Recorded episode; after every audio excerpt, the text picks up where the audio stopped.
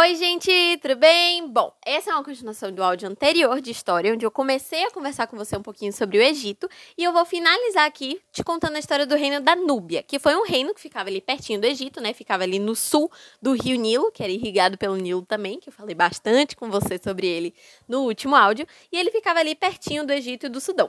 Por que, que o reino da Núbia foi tão importante? Porque no começo da civilização da Núbia, ele era praticamente igual ao Egito. O jeito que se organizava a sociedade, o jeito que eles viviam, o jeito que eles pensavam era muito parecido.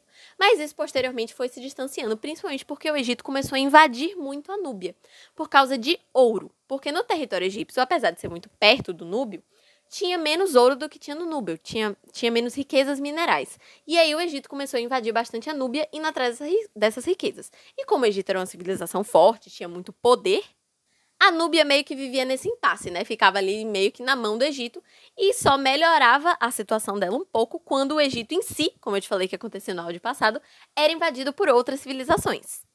Quando isso acontecia, a Núbia ficava ali mais autônoma, mais independente, e aí ela se formatava na civilização Kush. Quem chamava os núbios de Kush eram os egípcios, era o nome que eles deram para os núbios.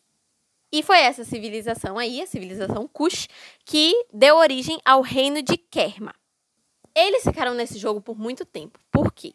Os núbios pegavam poder, aí formavam lá o reino de Kerma, aí vinha um faraó, aí invadia de novo, pegava o controle, aí fazia templos egípcios, né, da religião egípcia lá na Núbia para poder impor um controle cultural, social, etc.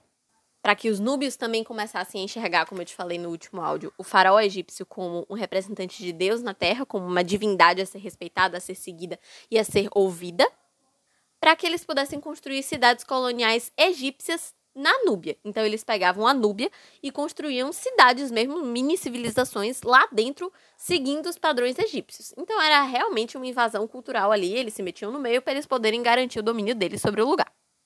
Isso mudava bastante, né? Porque, como eu te falei, era uma coisa que ia e vinha. E teve uma das vezes que o egípcio, o Egito se enfraqueceu, né? Que ele foi invadido e ficou mais fraco que foi quando lá na Núbia cresceu uma dinastia, que foi a dinastia de Napata.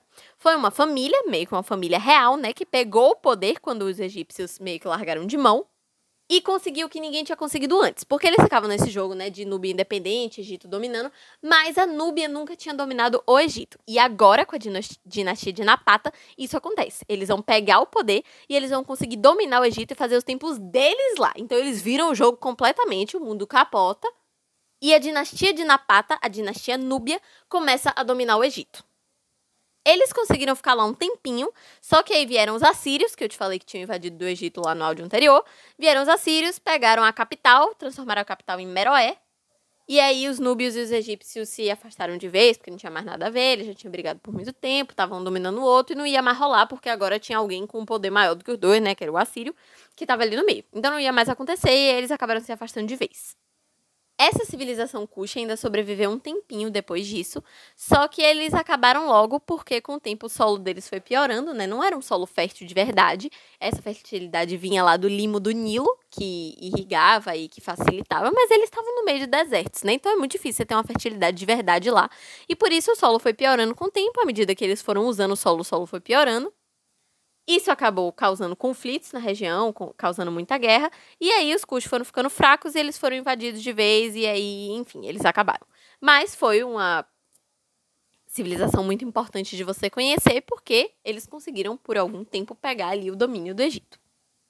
E além disso, né, em uma sociedade onde terra era equivalente a poder, onde você ter terra significava você ter poder político, econômico, pá, era muito importante você ter uma terra tão cheia de ouro e minerais a ponto do Egito querer invadir você. Então foi um reino importante aí, o reino da Núbia. É isso, espero que tenha ficado claro, espero que você tenha entendido. Um beijo, tchau!